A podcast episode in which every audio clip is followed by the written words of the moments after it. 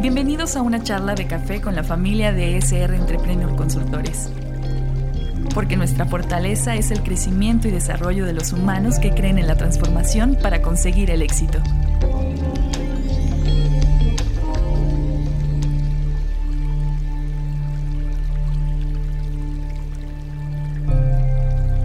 Hola Raúl, buenas tardes. Eh, una vez más, muchísimas gracias por invitarme a una tarde de café con, con la familia SR Entrepreneur Consultores. De verdad es un gusto, como siempre, el poder compartir una tarde más de café. Inge, ¿qué le puedo decir? Yo creo que es importante hablar acerca de estos temas que nos cultivan, pero que sobre todo podemos compartir con las personas que nos escuchan. Hoy tenemos un tema muy importante, muy atinado, creo yo.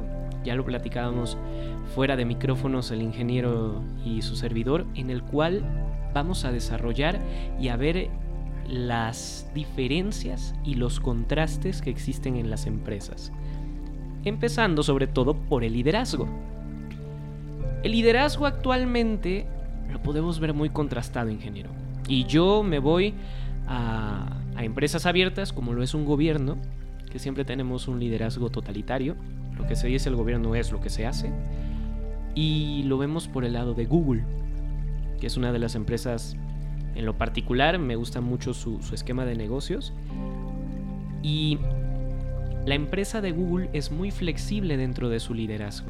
Es un liderazgo que tiende a empoderarte, que tiende a desarrollar tu creatividad y que tiende a construir poco a poco ideas nuevas. ¿A qué se debe que estos liderazgos sean diferentes, Inge? Como siempre, eh, de verdad, me, me encantan este tipo de preguntas porque se vuelven un, poco complicadas, pero te comentaré, eh, la pregunta es muy interesante, pero aquí deberíamos de partir de tres elementos y antes de los tres elementos me gustaría hacer una aclaración. El liderazgo nace en muchos ámbitos, eh, pusiste dos ejemplos, eh, por ejemplo, una empresa donde es más natural, donde respetan mucho la individualidad, el espíritu humano, porque está enfocado no solo a esas habilidades duras, sino también a las habilidades blandas, al reconocimiento personal, al reconocimiento humano, al trato de convivencia. Y por otro lado, donde pues aquí se hace lo que yo digo, más, más este, autocrático, donde tú recibes una orden, donde eh, se generan vicios de conducta, que hablabas del gobierno, ¿no? Pero antes de llegar a este tema, y te decía yo, tiene que ver con tres aspectos, sí me gustaría hacer una aclaración para todos los que nos escuchan. Todos los temas que les hemos compartido hasta el momento de hoy van a tener tres etapas. En la primera etapa los vamos a platicar precisamente desde el punto de vista de habilidades humanas. Es decir, ejemplo, hablábamos de personas tóxicas, eh, autoestima. Lo hablamos primero en cómo estoy yo, cómo me evalúo, cómo entiendo el concepto. Y cómo genero valor a la persona. Exactamente. En nuestra segunda etapa de estos podcasts, ¿qué vamos a hacer? Este mismo tema lo vamos a retomar, pero ahora lo vamos a integrar ¿Para qué me sirve para mi convivencia? Pero ya no solo de forma personal, sino en el ambiente laboral. Claro. Donde se vuelve ahora sí una herramienta consistente.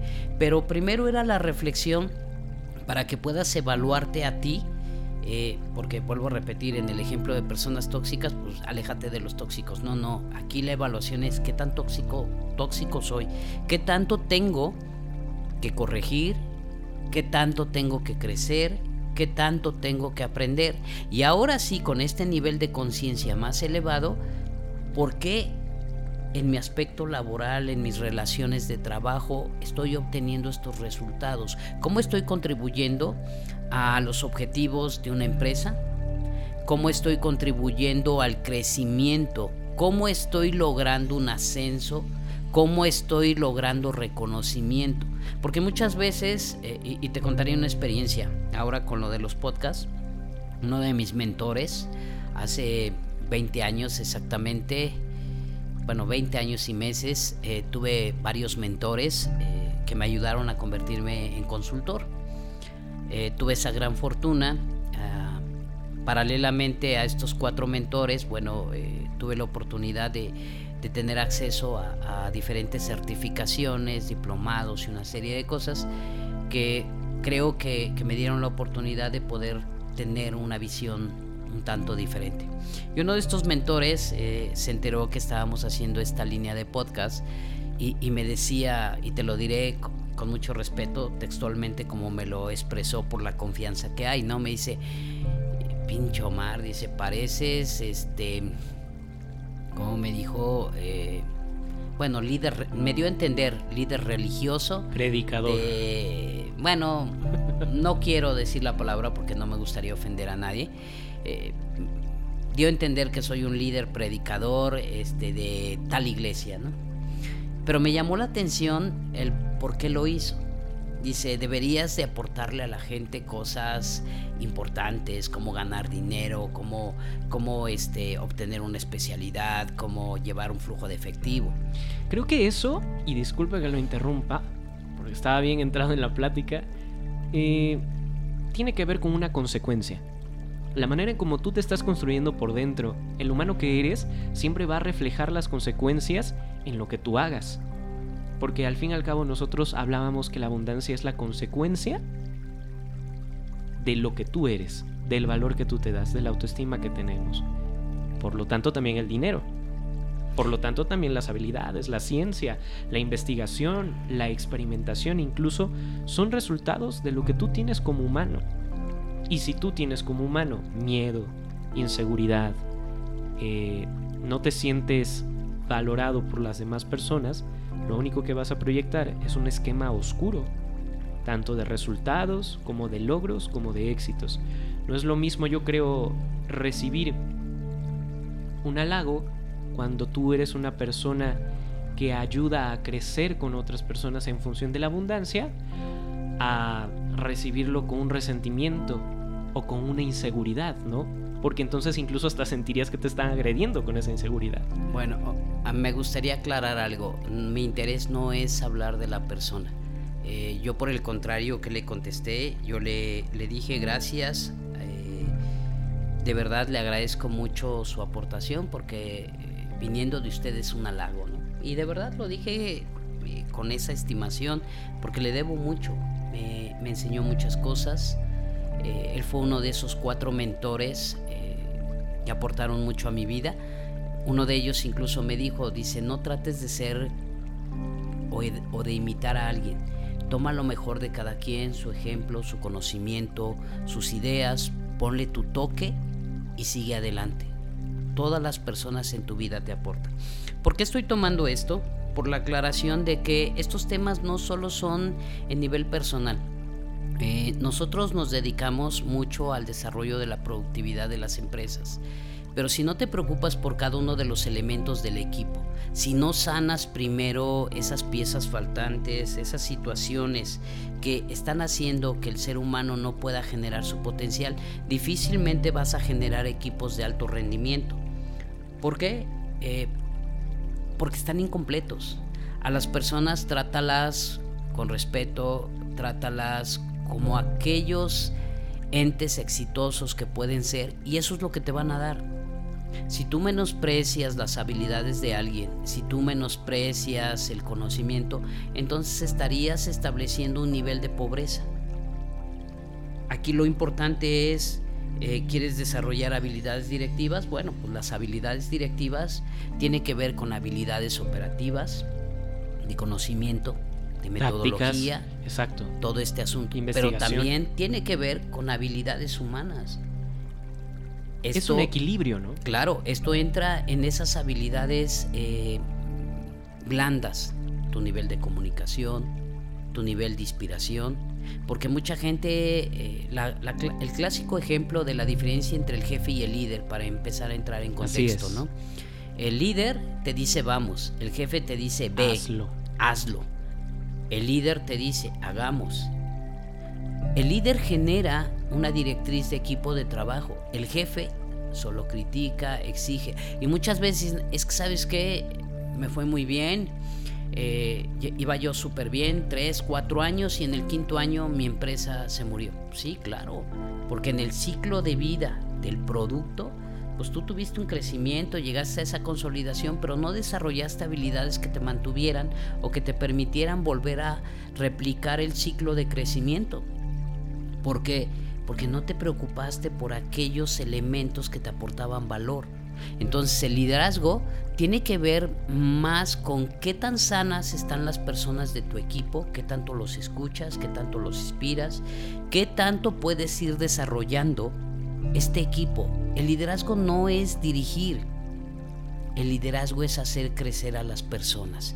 Y entonces yo te diría, la crisis más importante que encara la humanidad en, la, en el momento actual, pues es, vamos a dividirlo en tres aspectos. Uno, el no poder sostener el sentido de vida.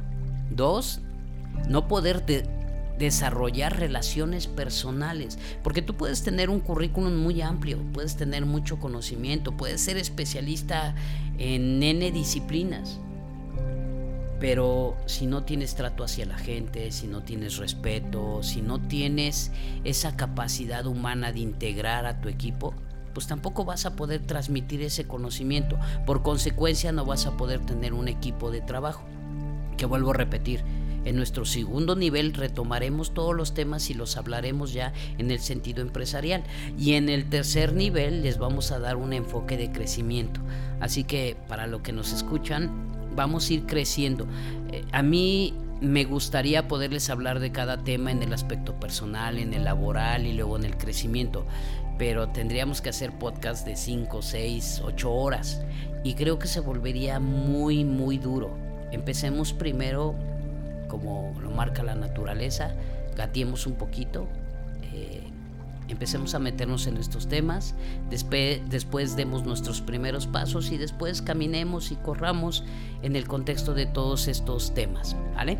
Entonces... Hay, hay algo importante, ¿no? También dentro de estos temas que nos damos cuenta que la crisis no tanto es la parte que está exteriormente, sino yo creo que va del interior hacia afuera y al momento en el que resuena afuera, regresa hacia mí. Pero nosotros de qué manera podemos encontrar, para empezar en el primer punto, este sentido de vida. Bueno, vuelvo a repetir. La crisis eh, más profunda se divide en tres. Que no tenemos un sentido de vida y si lo tenemos no lo podemos sostener. Dos, que se nos dificulta mucho desarrollar relaciones personales. Y tres, que no podemos consolidar una modalidad de convivencia. Porque son dos cosas diferentes, relaciones personales y modalidades de convivencia. Y todo esto contribuye precisamente a ese liderazgo, a ese lugar que yo ocupo como persona, como elemento de equipo de trabajo, como un miembro de equipo dentro de la familia, de la empresa, de la sociedad. Ahora si lo vemos también desde el lado de la convivencia, las sociedades también conviven entre ellas mismas, ¿no? Y podemos darnos cuenta dentro de esto que hay muchas eh, dificultades para poder entablar eh, respeto de género a género. Por ejemplo, ahorita que acaba de pasar recientemente el 9 de marzo, creo que es importante verlo, ¿no? ¿Qué tanto tú quieres valorar a una mujer, pero qué tanto también como mujer tú estás influyendo de una manera agresiva? ¿Qué tan agresivo nos hemos vuelto para poder convivir con las demás personas? Mira, son muchas las oportunidades en las que nos encontramos diciéndonos mi vida no tiene sentido entonces, muchas veces hacemos acciones no por análisis, no por compromiso, sino simplemente porque queremos ser el actor principal en el suceso. Es más, habemos muchas personas que participamos en situaciones que ni tan siquiera entendemos.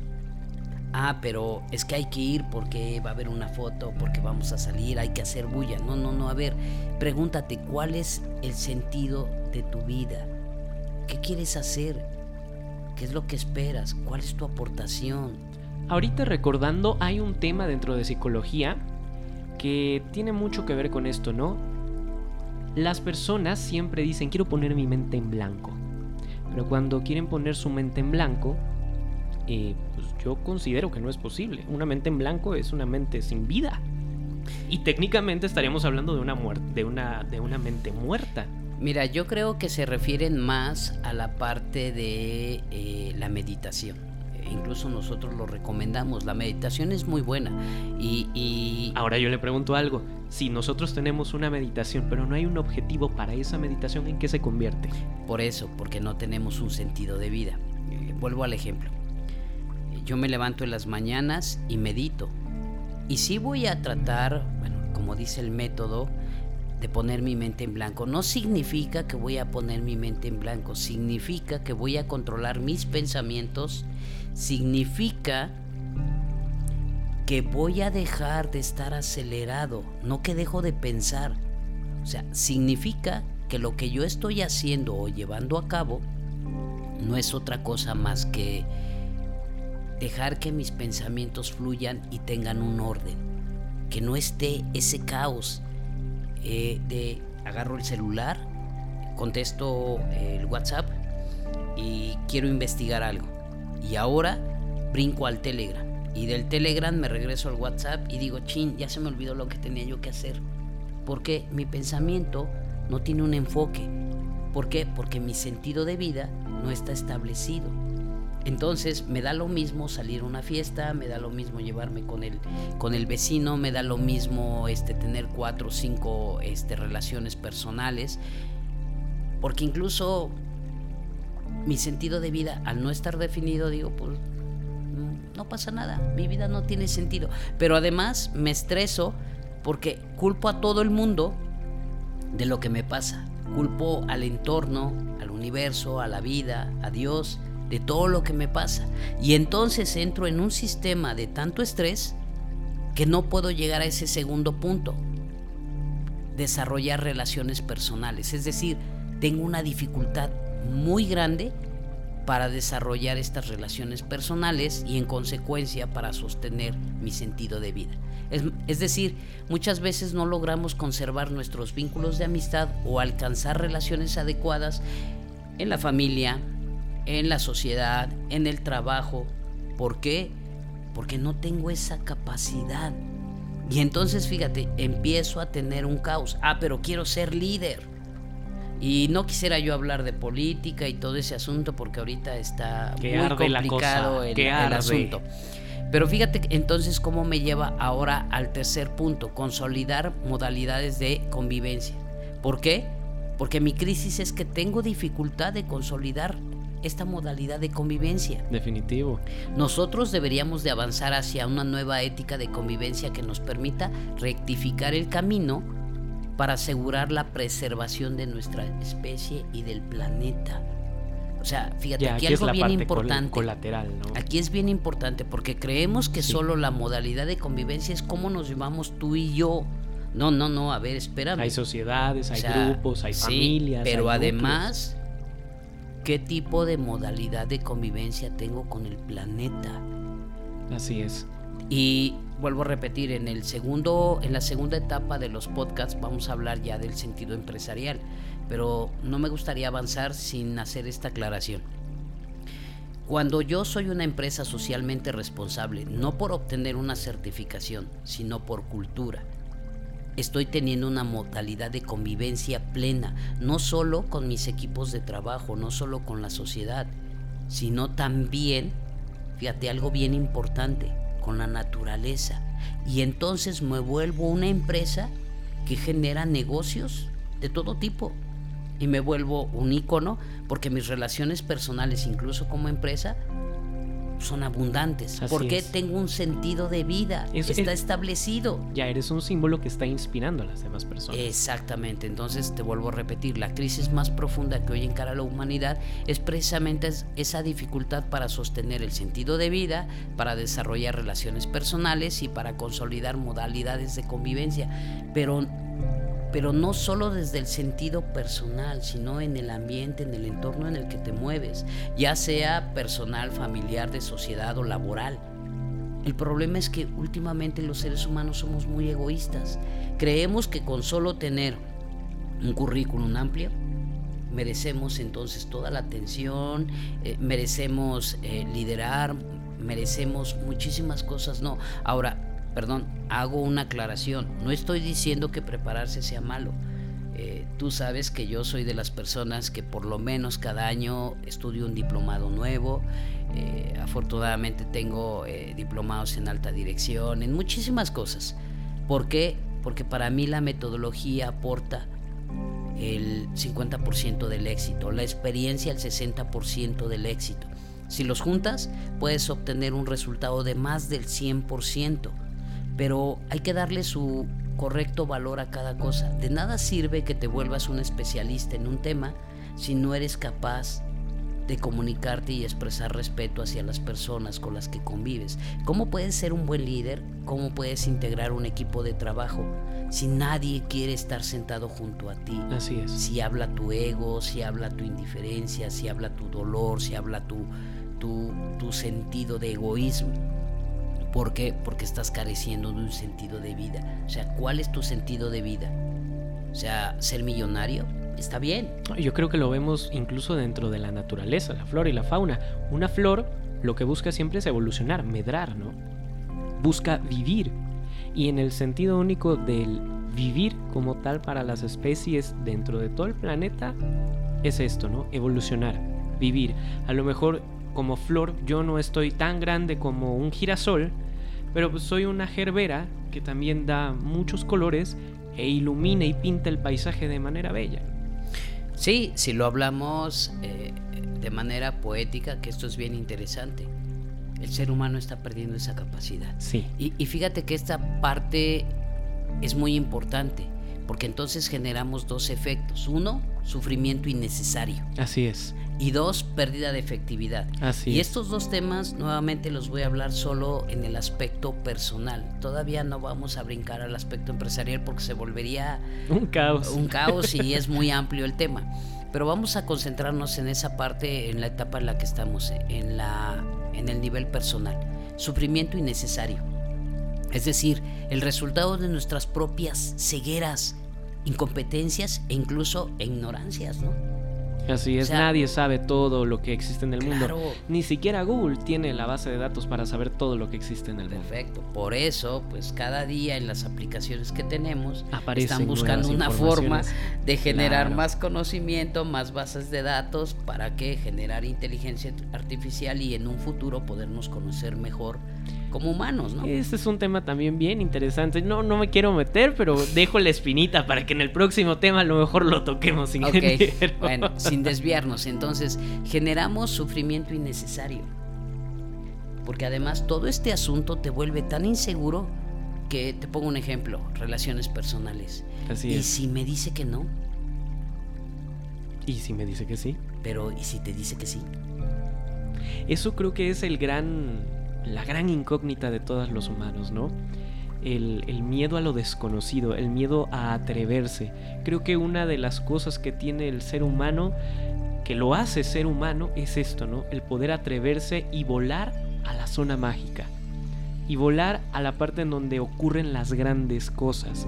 Sin embargo, mientras nosotros estamos esperando y no nos lanzamos a esa zona mágica, estamos sufriendo porque estamos pensando en el qué dirán de mí, qué va a pasar si yo no cumplo mis objetivos, qué va a pasar si fracaso, cómo me va a ver mi familia, me van a decir que yo no puedo mantener a las demás personas por el hecho de que no tengo una buena herencia, ¿no? Mira, yo vuelvo a repetir, sufrimiento innecesario, porque confundimos eh, el aprendizaje. El aprendizaje no solo es conocimiento, el aprendizaje es adaptación entonces, si tú no generas estos tres aspectos que comentábamos, el sentido de vida, las relaciones personales y las modalidades de convivencia, pues te vas a generar una persona insegura que va a tener sufrimiento innecesario y vuelvo a repetir, ¿por qué? Por sus propias cegueras y sus incompetencias e ignorancias. Todos somos ignorantes como tú decías, pero es una gran ventaja saber en qué eres ignorante. Y no es malo. Eh, el ser humano no puede ser perfecto como persona. pero no se volvería soberbio, ¿no? Pero sí puede ser perfecto como equipo. Claro. Lo que no puede aportar Omar, lo puede aportar Raúl. Lo que no puede aportar Omar y Raúl, lo puede aportar Eric. Lo que no puede aportar Omar, Raúl y Eric, lo puede aportar Diego. Lo que no puede aportar eh, Raúl, eh, Omar, Eric y Diego, lo puede aportar Dana. Pero fíjate cómo vas creciendo. En la medida que no sufras, en la medida que te enfoques en aquellas cosas que te pueden ser más, un ser más fortalecido. Ahora, el segundo punto, la pérdida de efectividad. Y esto mucha gente diría, oye, pero aplica más para la empresa. No, no para aplica para tu vida. Así es. O sea, somos mucho menos efectivos de lo que podríamos ser solo por no conocernos, solo por no tener ese sentido de vida, por no saber hacia dónde vas. ¿Y en dónde estás? Claro, eh, eh, algo que yo platico o que platicamos mucho con, los clientes es que la parte de la planeación estratégica, dicen la misión y la visión, hay que redactarla. No, a ver, sí, el enunciado es el resultado de una reflexión y un compromiso, pero no es algo que tengas que redactar. No solo es preocuparte si es en sentido presente, si habla de esto o de aquello, esos son los elementos fáciles. La parte importante es saber en dónde estoy. Así es. Eh, hacia dónde quiero ir. Ah, pues estoy ubicado en una habitación y quiero salir, quiero llegar a la puerta, ok. Pues tienes que saber el sentido, ubicación, la distancia, una serie de elementos que te van a permitir poder llegar a ese objetivo, a ese eh, motivo de vida. He repetido en algunas ocasiones el clásico esquema ahorita que también está de moda, ¿no? No veas el árbol, ve el bosque. Ay, suena bien padre. Pero, la pregunta va más allá. Claro. ¿Dónde estás ubicado? ¿Estás frente al bosque? Es más fácil verlo. ¿Estás dentro del bosque? Pues de entrada primero tienes que hacer un giro de 360 grados para poder ver el bosque. ¿Estás arriba de la copa del árbol más alto del bosque? Ah, wow. Puedes verlo desde la superficie de forma diferente. Ahora yo lo pienso en el sentido de la actitud, ¿no? porque la actitud combinada con la perspectiva desde donde tú te encuentres genera cosas diferentes, grandiosas, pero diferentes en cada una de las personas, aparte de toda la experiencia, de todo el aprendizaje y de todo el conocimiento que tenga cada una de las personas. Y te vuelves más efectivo. Así es. Es decir, puede ser el potencial que realmente tienes. Por eso estos temas parecieran eh, que no te aportan valor. Claro, a esto súmale tu conocimiento en finanzas, en flujos de efectivo, en todo lo que tú quieras, quieres especializarte en bitcoins, en lo que tú quieras, perfecto pero asegúrate que no te falten piezas, asegúrate que eres una persona con una actitud positiva, con, una, con relaciones personales, con modelos de convivencia, que no solo la gente te busque porque eres el bueno en hacer dinero, sino porque además eres un buen líder, eres alguien confiable y estás generando un valor no solo económico. ¿Sale? Entonces, eh, esto se vuelve interesante.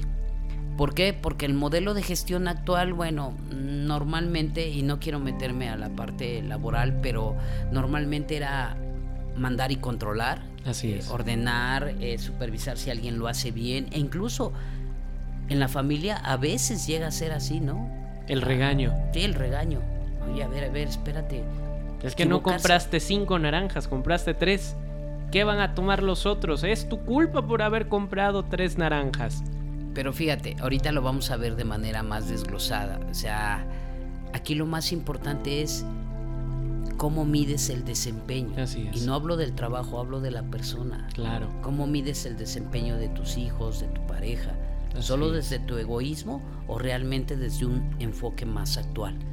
O sea, esto es importante porque normalmente caes en el modelo impositivo, ¿no? De que, porque lo digo yo y punto.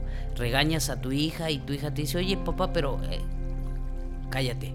Entonces se vuelve logro. porque, porque lo digo yo, porque soy tu padre, ¿no? Y también ya lo he comentado, pues tu hija podría decirte, eh, y que yo soy tu hija y nos graduamos el mismo día, ¿no? Y aun cuando tengan diferentes niveles de experiencia, niveles, eh, diferentes niveles de conocimiento, creo que tenemos el mismo derecho, ¿no? Completamente por el simplemente hecho de ser humanos. ¿Sale? Entonces, esa figura de autoridad debería desaparecer, debe ser una figura de inspiración, de motivación, de integración no el clásico capataz que en todos los lugares llega, ordena y, y rompe y dice se hace, porque entonces estás creando un modelo y una visión de jefe, no de líder. Así es.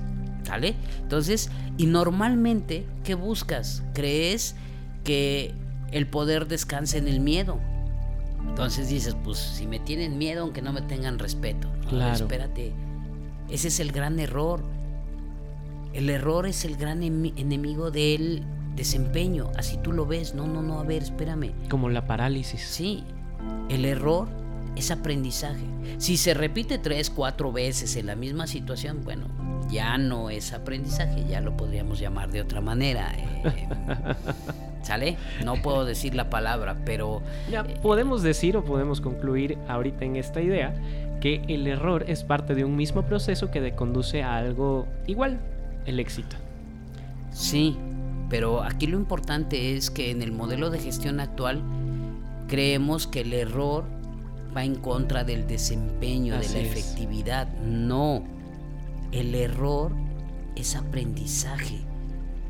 Imagínate que te, Te pasas alrededor de tu hijo con los brazos extendidos para que él no le toque nada, no le pase nada. El clásico, ¿no? Se quiere subir al árbol. Y tú le dices, no, no, no, espérate, no te subas, no, no. Primero, le estás descargando tu miedo.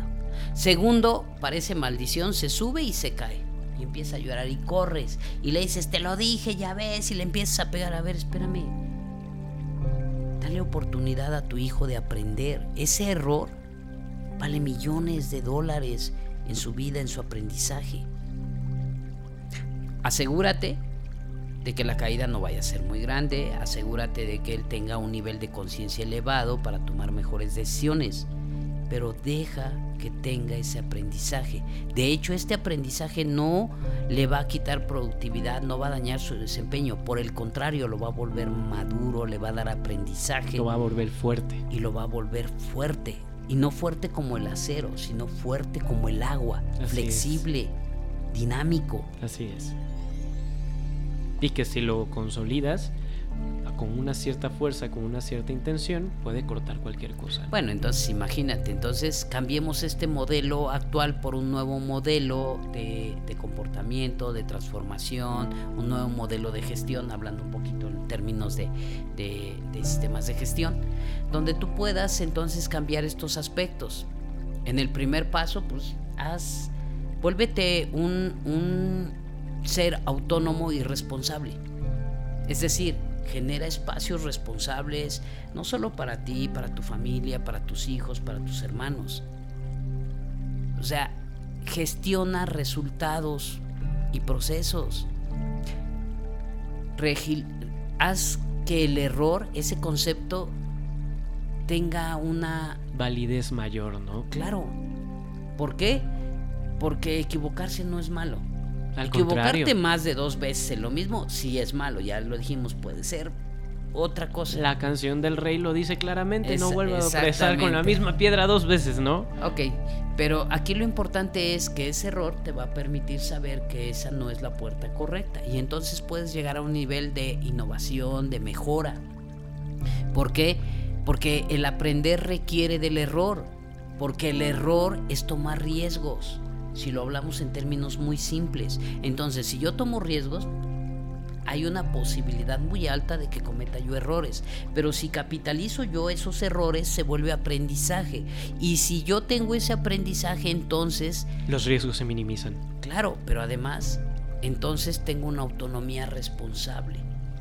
Sí, Como voy generando un aprendizaje, entonces estoy siendo una persona más madura, más confiable para la familia, para mí, para mi este, eh, director en el trabajo, para cualquier actividad. Yo me vuelvo entonces una persona más productiva. Entonces esto me lleva a ese segundo punto, que esta, este nuevo modelo de gestión, de crecimiento, de comportamiento, claro que requiere del error. ¿Por qué? Porque el error es consolidar el logro. Es quitarte miedo y generar confianza. El error no lo puedes eh, etiquetar como algo malo, porque gracias a esos errores perdiste miedo. Mi abuela decía, Lo peor que te puede pasar en la vida es que pierdas miedo y eso no es malo, es muy bueno. Así es. Y esto pasa hasta en el momento que te le quieres declarar a la primera mujer que crees que es el amor de tu vida, te tiemblan las piernas y dices, chin, y si, y si me equivoco y si la riego. O si me dice que no. Hazlo.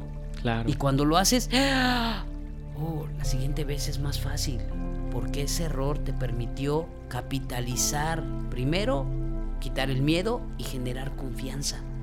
Entonces, el error te permite poder gestionar modelos de autonomía responsable. ¿Y esto a qué te va a llevar? Bueno, a una gestión de servicio, es decir, a comprometerte con un mejor desempeño. ¿Por qué? Fíjate, la iniciativa debe ser eh, delegada, es decir, fijar mínimos pisos. Normalmente establecemos objetivos techo. Así es. No, no, no, a ver, tus objetivos son los pisos, es donde vas a empezar a crecer, vas a generar un liderazgo. No vas a competir con las personas, vas a generar líderes, vas a tener un equipo de líderes, que claro, va a haber un liderazgo natural para poder condicionar y aprovechar todo este talento, sí, pero no tienes un líder y cuatro borregos, porque entonces tendrías una familia donde el papá decide qué es bueno y qué es malo, sin importar qué es justo. Aparte, aparte de tener que ir arriando, ¿no? De tener que ir diciendo simplemente con la experiencia que tiene el papá, como a mí me pasó, pues también te va a pasar a ti. No, ¿Cómo es que te va a pasar otra cosa? No, porque a mí ya me pasó. Entonces comienzas a delimitar toda una creencia que limita completamente eh, la evolución, el crecimiento, el desarrollo, pero sobre todo que el desempeño se vuelve demasiado pobre. Pero fíjate qué pasa. Aquí viene un riesgo muy grande. ¿Qué pasa con todas aquellas cosas que el papá no tuvo experiencia? ¿Las prohíbes? ¿Las vuelves tabús? Les tiene miedo. Y entonces es como tener dos cuartos, uno con luz y otro uno oscuro. Y entonces tú dices, a tus hijos, a tu familia, ok, puedes circular en el que tiene luz porque no tiene riesgo, pero en el oscuro nunca entres. No, no, a ver, espérate, ven para acá, te voy a amarrar un hilo en la cintura, yo estoy aquí afuera, si sientes miedo, si te pasa algo, me gritas y yo te jalo con el hilito para que puedas salir, pero experimentalo. O sea, no puedes llegar a convertirte en lo que tú quieres ser o el potencial que tienes, no puedes lograr obtener un sentido de vida si solo conoces el primer cuarto. Así es. El que tiene luz. Entonces, vuelvo a repetir, el liderazgo tiene que ver con muchos aspectos y ahorita lo vamos a ir desglosando porque además, bueno, esto nada más es una reflexión de por qué eh, se nos dificulta el liderazgo, ¿no? Por esa falta de sentido de vida, el no poder tener capacidades para desarrollar relaciones personales y por no consolidar eh, modalidades de convivencia. Pero viene algo bien importante, un elemento más cómo comunicarte con los diferentes esquemas de pensamiento de las diferentes generaciones que convivimos en esta sociedad. Es decir, ese liderazgo multigeneracional, porque no es lo mismo hablarle a una persona de 10 años, a una de 18, a una de 30, a una de 40, a una de 60, a una de 80, que es eh, por su esquema generacional muy diferente. Y si gustas, ahorita lo platicamos también. Ok, ingeniero, en esta etapa, cuando nosotros estamos aprendiendo a comunicarnos con las diferentes generaciones, ¿qué es lo primero que debemos de tener en cuenta? Una, creo yo, apertura, ¿no? Segunda, tener también la confianza para poder transmitir lo que sabes. Pero sobre todo, cuando nuestros líderes, llámese jefes en el trabajo, llámense padres, llámense tíos, comienzan a imponer una estructura ¿qué es lo más importante para no pasar la línea de, la, de, ser irrespetuoso? Creo que el principio básico es conocernos, ¿no? Conocernos a nosotros mismos y conocer a las demás personas. Te pongo un ejemplo. Eh, en una de las empresas eh, llegaba un joven, eh, de hecho del área de sistemas, y llegaba y me decía, oye Mar, Cabrón, fíjate que te envié ayer un mensaje, ¿lo revisaste? Me urge que me eches la mano. Y en ese momento también estaba un ingeniero, eh, del área de compras se volteó y le dijo, oye, ¿por qué eres tan mal educado? ¿Por qué le hablas así al ingeniero? Yo le dije, a ver, a ver, no te preocupes, déjalo. Y me decía, no, pero es que hay que, hay que enseñarles a ser respetuosos. Perdón, él no me faltó al respeto. Por el contrario, me está mostrando su nivel de confianza. Pero hay que conocerlo. No es lo mismo el, pensamiento de, eh, ¿cómo te diré? Un agente tradicionalista mayor de 74 años que un baby boomers de, que está entre los 55 y 73 años. Eh, una generación X, que es mi generación, que estamos entre los 39 y 54 años actualmente. Eh, o los clásicos millennials que vinieron a, hacer un cambio, ¿no? Que en realidad no están generando ese cambio. Ahorita vamos a platicar quién es la generación que realmente está generando esa disrupción en, la sociedad, ¿no? Pero la generación de los millennials que en realidad se divide en dos, que son los millennials, generación eh, y este Y o Y, y la generación Z o también conocidos como centennials, que estos están entre los 24 y 38 años los millennials y entre los 10 y 24 años están los centennials. Y cada uno tiene características diferentes. Si hablamos de un tradicionalista es la austeridad, ¿no? Son señores que aun cuando han generado imperios muy grandes, no visten ropa de marca, no tienen grandes carros, son gente con un enfoque muy humilde. Así es. Y, de bajo costo y muy ahorradores y una serie de características. Creo que una de las cosas que marcaron mucho a esta generación fue la salida de la guerra, de la guerra mundial, porque esta parte de austeridad les enseñó a poder ahorrar, a mantener las cosas de manera a partir de sus valores. Entonces empezaron a construir los grandes imperios a partir de todo este ahorro. Creo que aparte de tradicionalistas yo también pudiera considerarlos como personas de gran ahorro. Sí, y si quieres ahorita vemos las características muy individuales. A mí me gustaría puntualizar cuál es esa característica básica que, que define a cada una de estas generaciones. Y si quieres ahorita platicamos de cómo se van desarrollando, porque dijera el, el pensamiento que vi en, internet, me llamó mucho la atención, de un príncipe eh, saudí que decía, mi, no lo recuerdo muy bien, pero decía, eh, mi abuelo viajó en camello, mi padre viajó en camello, yo viajo en Mercedes, perdón por el comercial mi hijo. No nos pagan regalías, ingeniero. Y todavía, ¿qué marca? ¿Qué marca, por Dios? Pero es para, para el ejemplo. Mi hijo va a viajar en eh, Lamborghini. Mi nieto va a viajar en eh, cohete. Mi bisnieto va a volver a viajar en camello. ¿Por qué? Dice el dicho, y es muy sabio. Tiempos difíciles hacen hombres fuertes. Hombres fuertes hacen tiempos buenos. Tiempos buenos hacen hombres débiles. Hombres débiles hacen tiempos difíciles. Ahora, esto no quiere decir que sea generacional también, que, que sea cíclico, no. Significa que hay que tomar lo mejor de cada uno. Completamente. Todas las generaciones, y vuelvo a repetir, el tradicionalista se definía por la austeridad. El baby boomers por su ambición. A ver, este. Papá, yo quiero. Eh, este, dame chance porque hay que meter innovación, hay que meter tecnología.